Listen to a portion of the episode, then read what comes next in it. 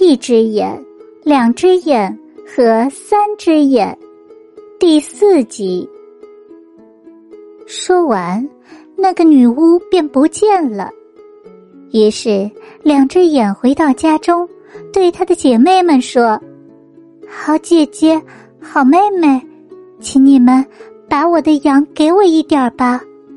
我不要什么东西，只要羊内脏就行了。”他们听了，大笑不止。哼，如果你只想要羊内脏的话，那你只管拿好了。于是，夜深人静的时候，两只眼便悄悄的按照那女巫说的，把羊内脏埋在了家门前。第二天早上，当母女几个醒来，走出家门时，便发现。在他们面前挺立着一棵奇妙的树，那棵树真是美极了。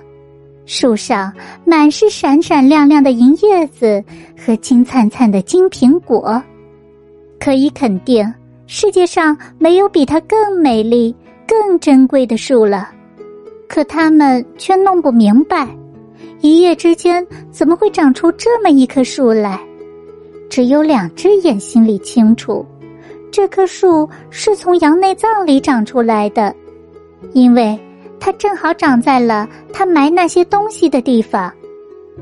这时，母亲对一只眼说：“快爬上去，孩子，替我们把树上的果子摘下来。”一只眼爬了上去，可每当他伸出手去摘那些苹果时，树枝却总是会从他的手中滑开去。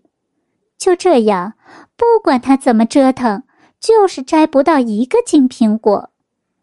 于是母亲又说：“三只眼，你上去，你有三只眼睛，肯定会比一只眼瞅得更准些。”一只眼从树上爬下来之后，三只眼又爬了上去，但他也不比一只眼好多少，因为不管他怎么使劲伸手去够，那些金苹果。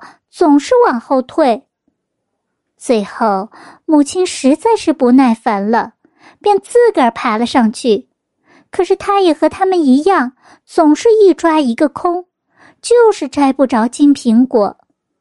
这时，两只眼开口说道：“让我来试试吧，没准儿我能行。”听了这话，姐妹俩大叫了起来：“你！”你这个两只眼的家伙，你能做什么？可是两只眼已经爬了上去。说来也奇怪，这一回金苹果不再往后退了，反而好像是自己落到他手中一样。于是两只眼便一个接一个的摘了满满一围兜苹果。母亲从他手中把苹果接了过去。可他并不因此而对这可怜的姑娘好一点儿，相反，他却因嫉妒只有他一个人能把果子摘下来，对他比以前更为狠毒。这样，两只眼的处境就更难了。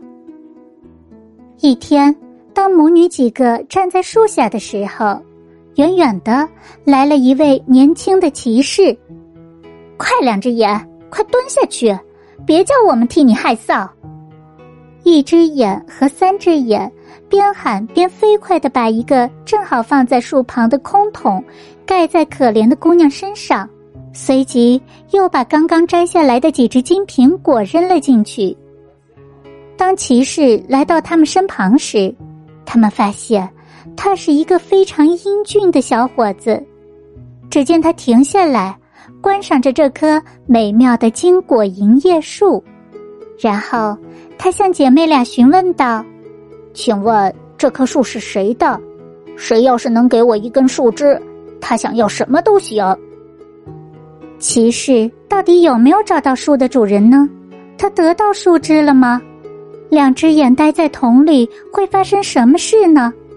欢迎明晚继续收听《一只眼、两只眼和三只眼》第五集。好了。今天的故事我们就先讲到这里，让我们明晚再见，晚安。